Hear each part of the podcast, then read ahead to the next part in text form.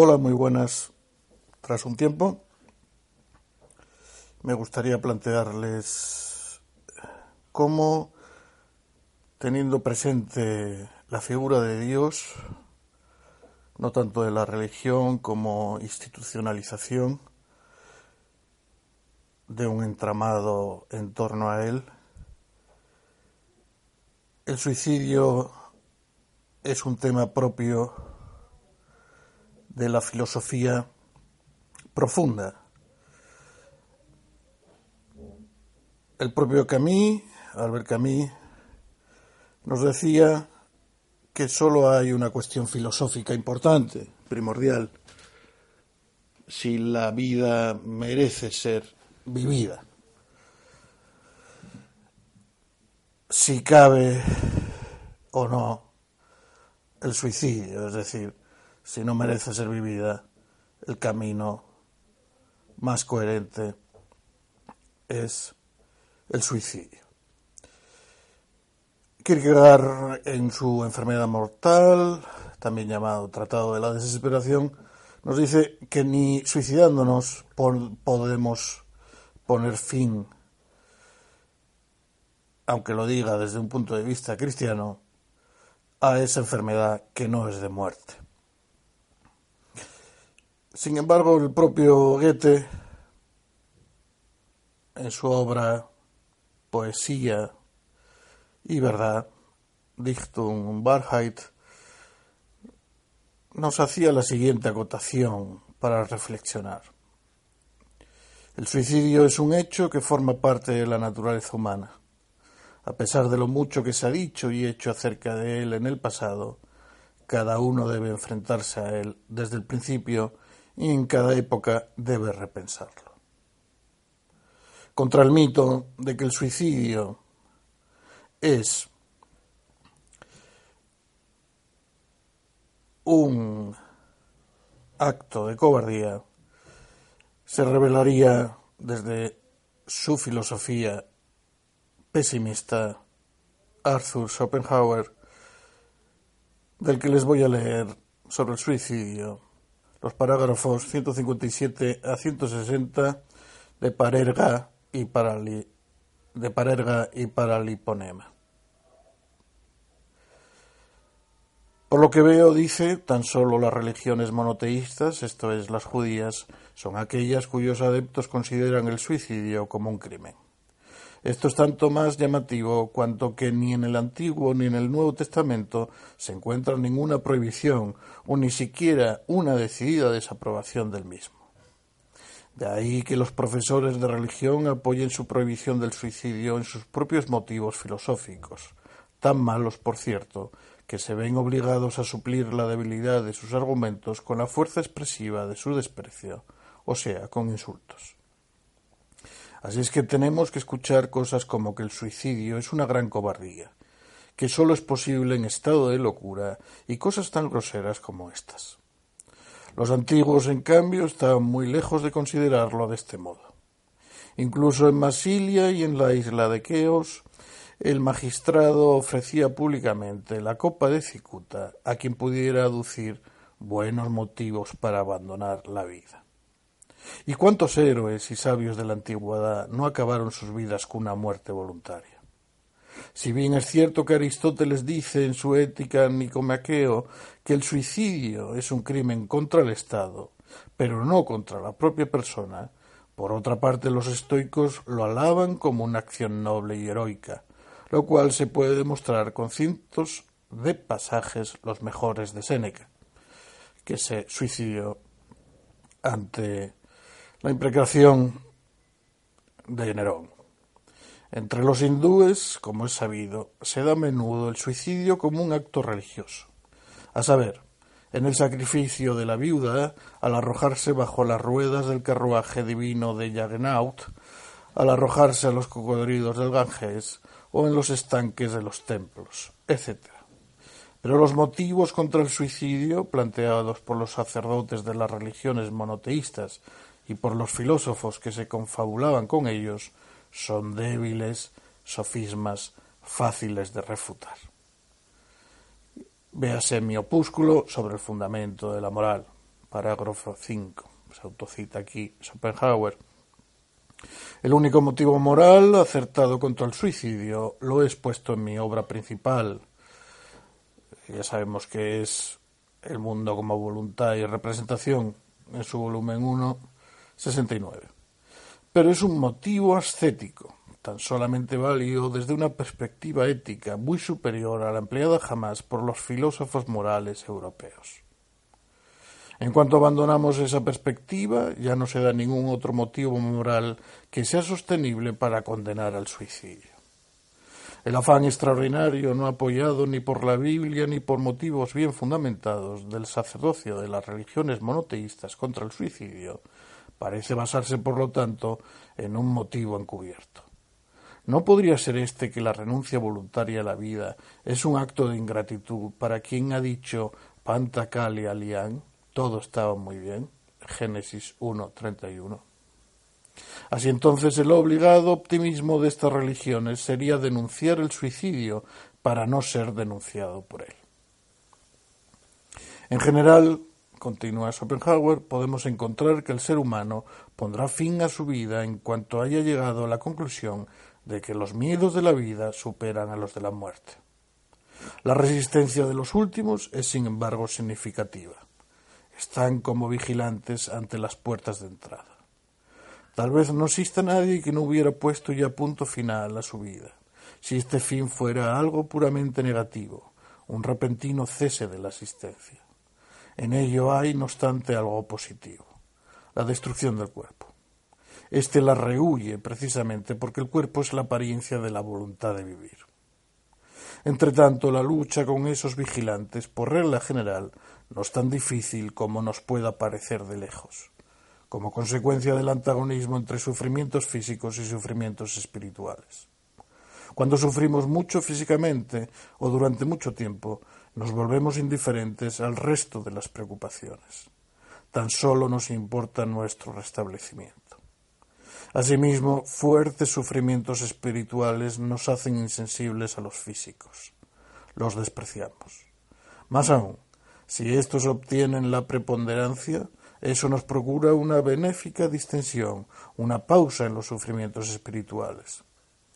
Aquí podríamos acotar que por sufrimientos espirituales también cabría incluir mentales. De ahí que se diga que detrás de todo suicidio hay un enfermo mental, cosa que la antipsiquiatría niega por completo, a partir de Thomas Sass, básicamente. Sobre Thomas Sass, en mi canal básico de psicología tienen especiales sobre el tema. Continúa Schopenhauer. Esto es precisamente lo que facilita el suicidio, puesto que el dolor físico unido al espiritual pierde importancia a los ojos del atormentado con un desmesurado sufrimiento del alma. Esto se puede apreciar con claridad en aquellos que se ven impulsados al suicidio por un profundo desánimo. En este caso no les cuesta ninguna superación de sí mismos. No necesitan hacer acopio de valor, sino que en cuanto al si vigilante los deja solos durante un par de minutos, rápidamente ponen punto final a su vida. Cuando en pesadillas especialmente crueles o terribles el miedo alcanza su grado máximo, él mismo nos induce a despertarnos, con lo cual desaparecen todos esos monstruos nocturnos. Lo mismo ocurre con el sueño de la vida, cuando el máximo grado de angustia nos impulsa a interrumpirlo. El suicidio termina Schopenhauer en este punto también se puede considerar como un experimento, una pregunta que se le plantea a la naturaleza y de la que se quiere obtener por la fuerza una respuesta, a saber, ¿qué transformación experimenta la existencia y el conocimiento del ser humano por la muerte? Pero es una pregunta desatinada, pues anula la identidad de la conciencia que tendría que escuchar la respuesta. Es la nada misma. Si hay un autor que ha seguido a rajatabla a Schopenhauer, es el poco conocido entre nosotros alemán Philipp Mainlander, Mainlander en español. Sobre el mismo nos dice Wikipedia, Philip Mainlander, seudónimo adoptado por el filósofo y poeta alemán Philip, Philip Batz, nació en Offenbach, en Offenbach del Meno el 5 de octubre de 1841 y se suicidó a los 34 años de edad el día 1 de abril de 1876. Fue uno de los principales seguidores de la filosofía de Schopenhauer y ejerció una fuerte influencia en las obras de Nietzsche y Cioran. Pesimista radical, Mainlanda sostuvo que el principio del tiempo correspondía a la muerte de Dios y de la espiritualidad. Apoyó la virginidad y el suicidio como medios para minimizar la creación de vida y nuevo sufrimiento. Nos recuerda un poco a los cátaros. Su obra capital, Die Philosophie der Erlösung, la filosofía de la redención, fue publicada el día antes de su muerte. Recuerden la fecha, 1876. Cosmogonía de la filosofía de la liberación. En la cosmovisión de Mainlanda, Dios existió en un principio como un todo y como unidad primordial. Es la muerte de ese Dios originario el punto de partida de la historia universal, que en lo físico se caracteriza por la pluralidad y en lo moral por la necesidad del sufrimiento. La historia del universo se encuentra así enmarcada por esas leyes fundamentales. Pero los fragmentos dispersos del Dios primordial desesperan por reunirse nuevamente, para lo cual necesitan destruir la diversidad para resucitarlo. Solo por tal medio podrán reencontrar la unidad originaria, en definitiva, lograr la resurrección del Dios originario. Borges describe poéticamente la visión de Mainlanda en la siguiente cita. Pienso en aquel trágico Philip Batz. Imagino, imaginó que somos fragmentos de un Dios que en el principio de los tiempos se destruyó, habido de no ser. La historia universal es la oscura agonía de esos fragmentos. Así, la no existencia sería preferible a la existencia, lo que en la lógica de Mainlanda justifica el propio aniquilamiento como forma de redención. La negativa perpetuarse y la búsqueda de la autodestrucción serían así coherentes con la supuesta dinámica del ciclo del ser imaginada por Mainlanda. Y vamos a esa obra a esa obra de Mainlanda, de Filosofía de la la filosofía de la redención, donde tiene un breve capítulo titulado La apología del suicidio. Dice así, el hombre lisa y llanamente quiere la vida. La quiere de un modo consciente y por un inconsciente impulso demoníaco. Recién en segundo lugar la quiere de una determinada forma. Pues bien, prescindiendo de los santos, de los santos brahmanes, indios, budistas, cristianos y sabios filósofos como lo fue Spinoza, cada cual espera que el soplo divino lo lleve de flor en flor, tal como la mariposa la transporta en sus alas. En esto consiste la habitual confianza en la bondad de Dios. Puesto que la experiencia instruye incluso al más imbécil sobre el soplo divino, el cual no es sólo un suave céfiro, sino también un frío viento glacial del norte o una temible tormenta que pueda aniquilar a la flor y a la mariposa, así junto a la confianza se instala el temor de Dios. Imaginémonos a un ser humano de tipo corriente, quien, recién confortado por un diligente sacerdote, saliera de la iglesia y dijera Confío en Dios, estoy en sus manos, Él lo hará bien. Si pudiéramos abrir el doblez más recóndito de su corazón, nos daríamos cuenta de que con ese dicho lleno de confianza, en verdad quería expresar Mi Dios me salvará de la perdición y la decadencia. Él teme desdicha y muerte, sobre todo una muerte repentina. ¿Confía este hombre en Dios? Él confía en el temor. Su confianza no es nada más que temor de Dios en los andrajos del ropaje de la confianza. El temor mira a través de miles de huecos y roturas. Uno puede entonces suponer con razón que entre esta confianza en Dios, respecto de este temor de Dios, y la confianza del verdadero creyente, no hubiese ningún otro grado de confianza. Las diferencias se desprenden de la manera como el creyente acepta los golpes y beneficios del destino. Si en los polos, por un lado, rigen el absoluto desaliento y la absoluta tranquilidad, y por otro lado imperan la absoluta alegría y la absoluta tranquilidad, o si está presente en cualquier punto dentro de estas fronteras, pues él siempre dice, lo que Dios hace está bien hecho. Es sólo la carne, como dicen los teólogos, la que tiembla o se regocija. El alma está siempre plena de confianza. Este creyente se transforma de inmediato en un santo, tal como el escéptico en un auténtico sabio, si desprecia la muerte, así como si la ama. El temor de Dios es temor a la muerte.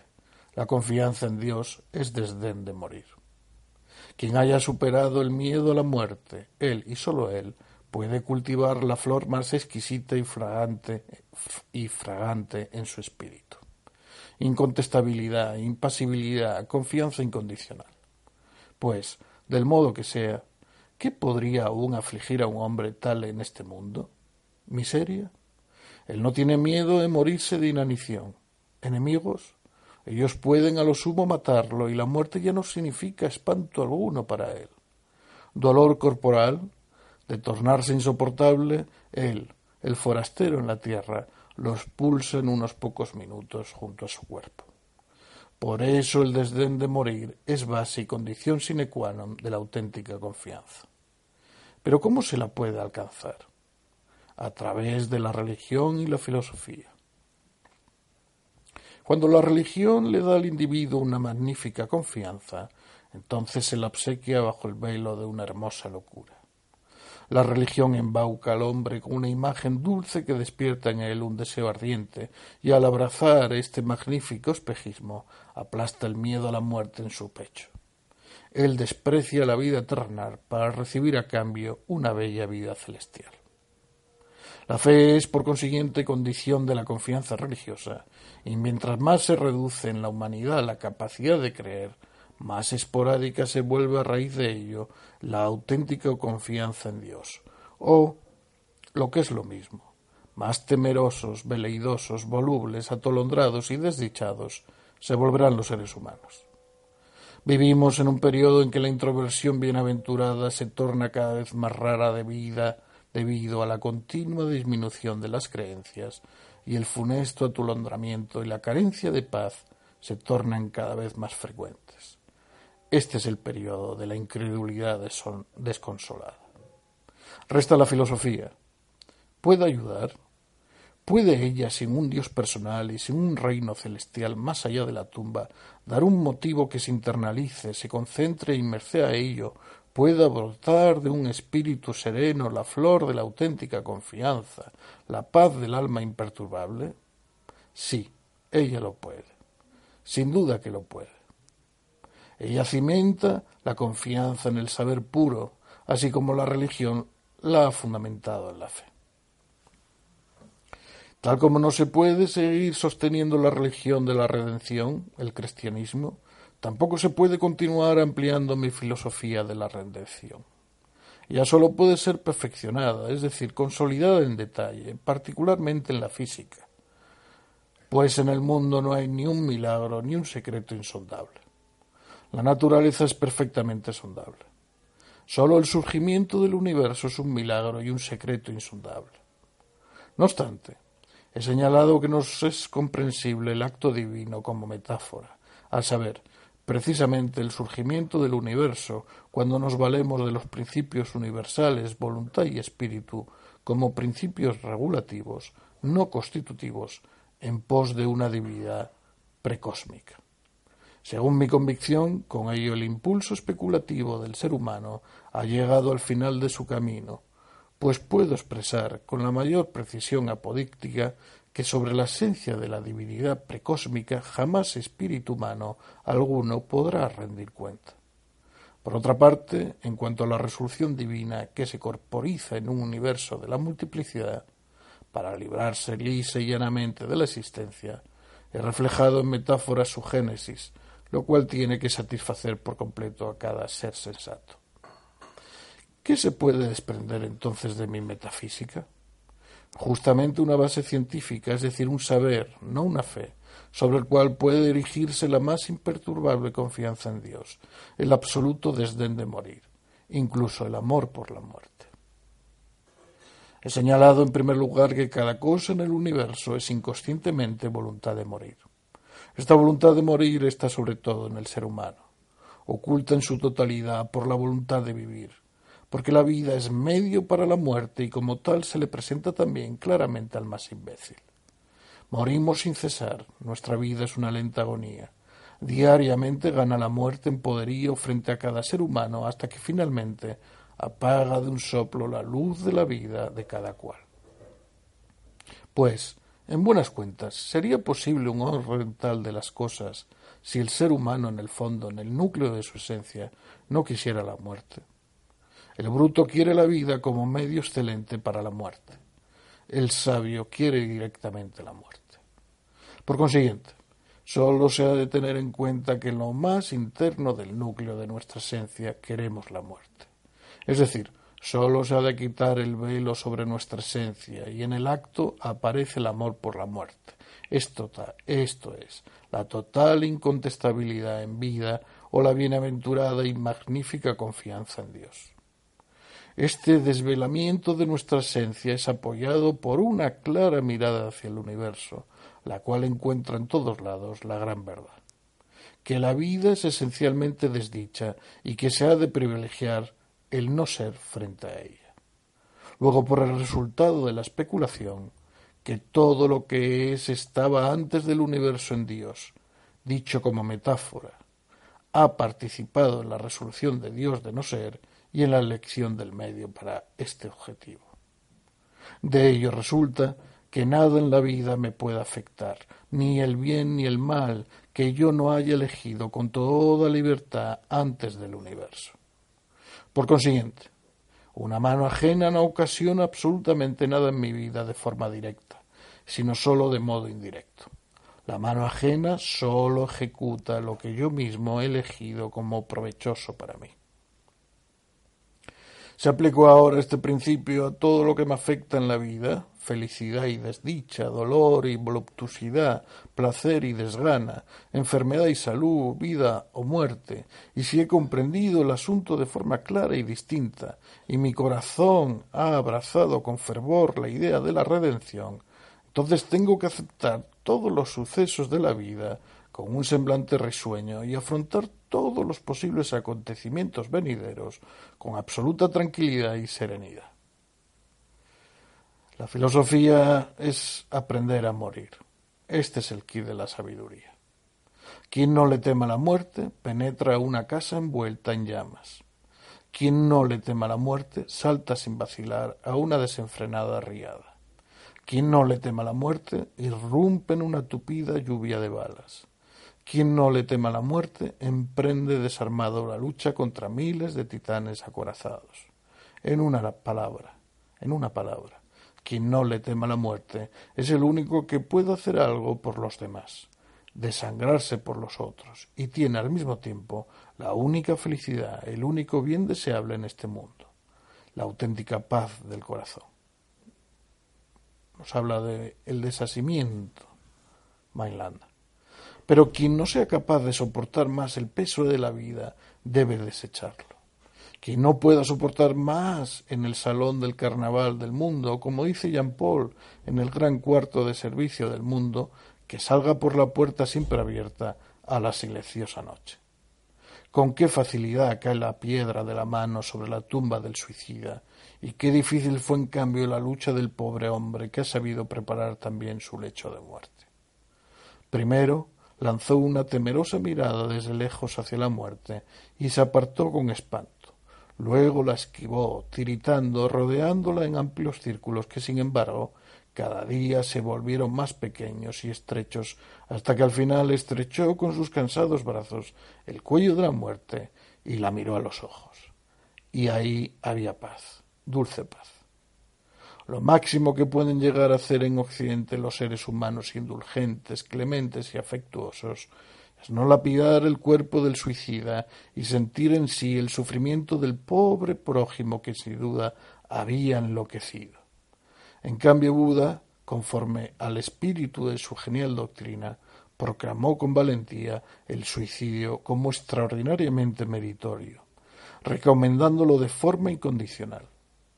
Sólo a sus sacerdotes les prohibió quitarse la vida, pues de lo contrario el universo no podría ser redimido. Por lo tanto, les exigió renunciar a la autoaniquilación como un duro sacrificio.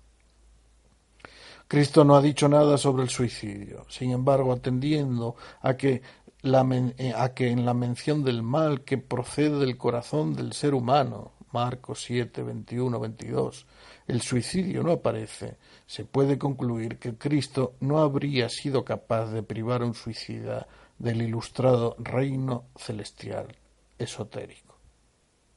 Como se deja evidenciar, la moral cristiana no es nada más que el mandato hacia un lento suicidio y por ello realmente se puede llegar a manifestar que recurriendo además a la profetizada caída del mundo, tanto Cristo como Buda han aconsejado el suicidio.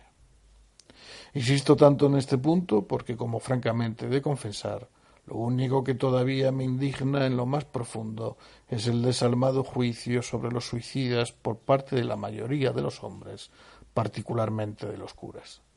Quisiera en adelante destruir además todos los motivos fútiles que pueden amedrentar a los hombres que buscan la noche sosegada de la muerte.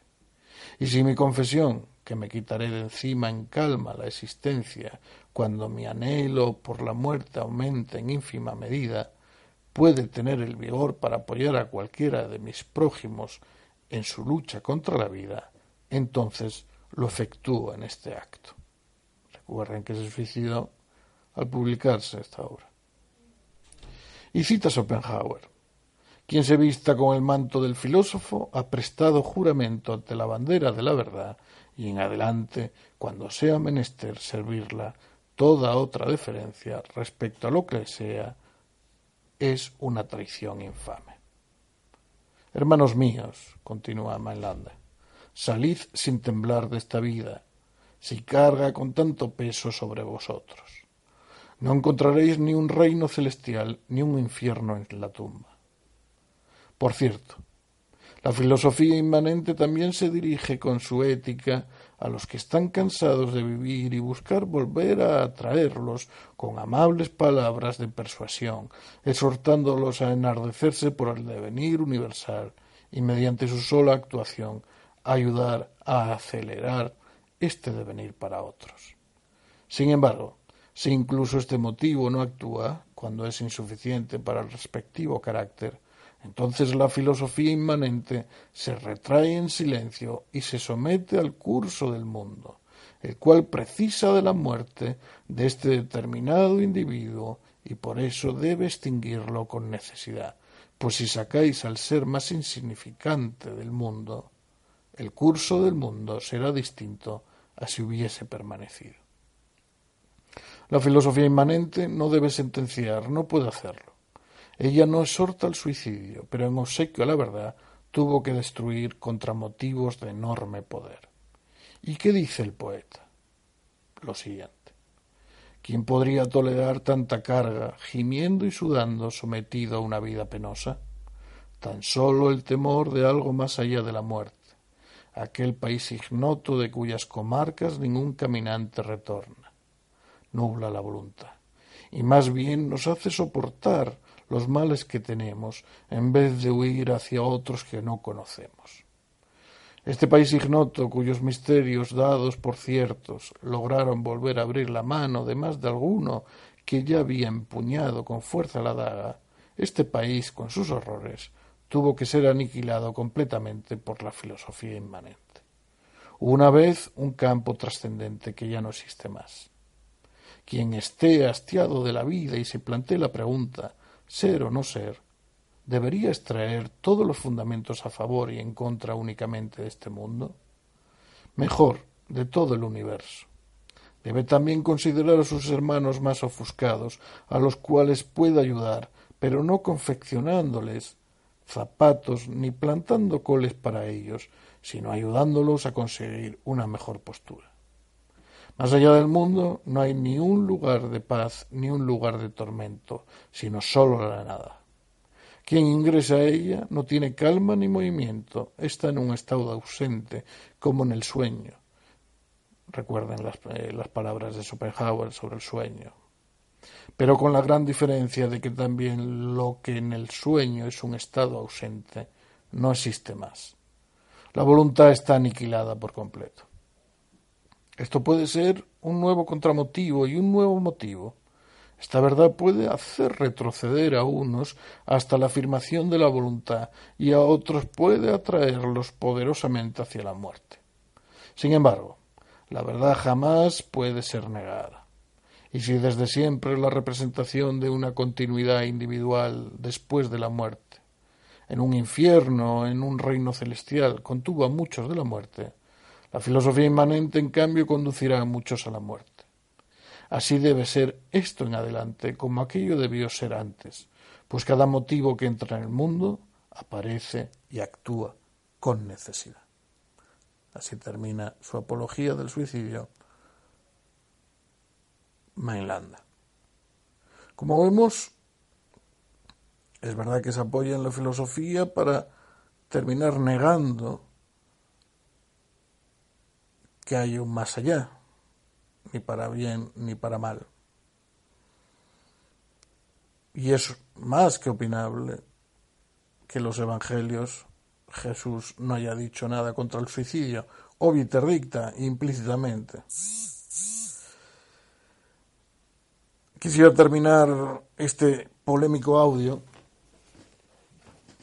basado en esta filosofía de la redención, que yo llamaría filosofía de la suprema voluntad del hombre, pues Manlanda es un nexo entre Schopenhauer y Nietzsche, esa voluntad de poder, esa definición del suicidio como el supremo acto de voluntad del hombre, recordando lo que Kierkegaard dijera dos décadas anteriormente, recordando el pasaje de Juan 11.4, esta enfermedad no es de muerte.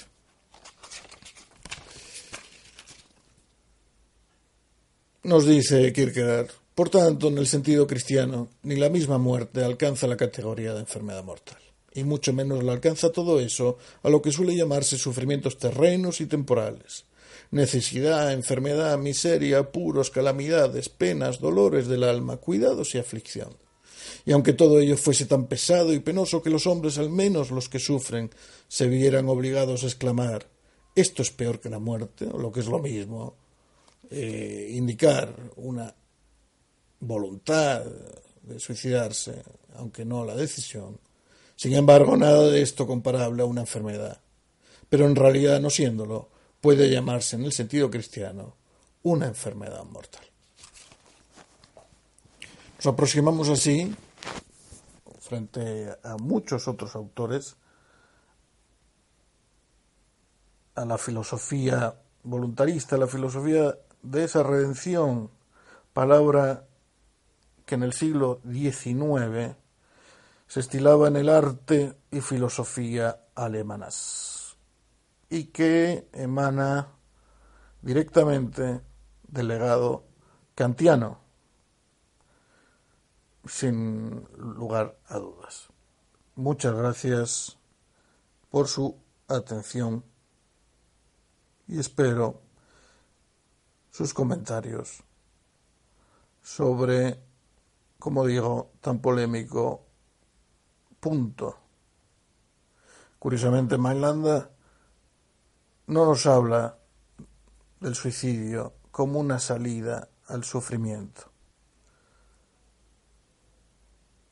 En el sentido en el que Kierkegaard rechaza que con el suicidio, con la muerte voluntaria, se termine con la angustia, el vértigo, la desesperación. Y ese es el gran problema. Otro dato destacable es cómo vemos que Schopenhauer y Mainlanda parten de la figura de Dios, de una cierta definición de un Dios quebrado para reclamar una filosofía de muerte.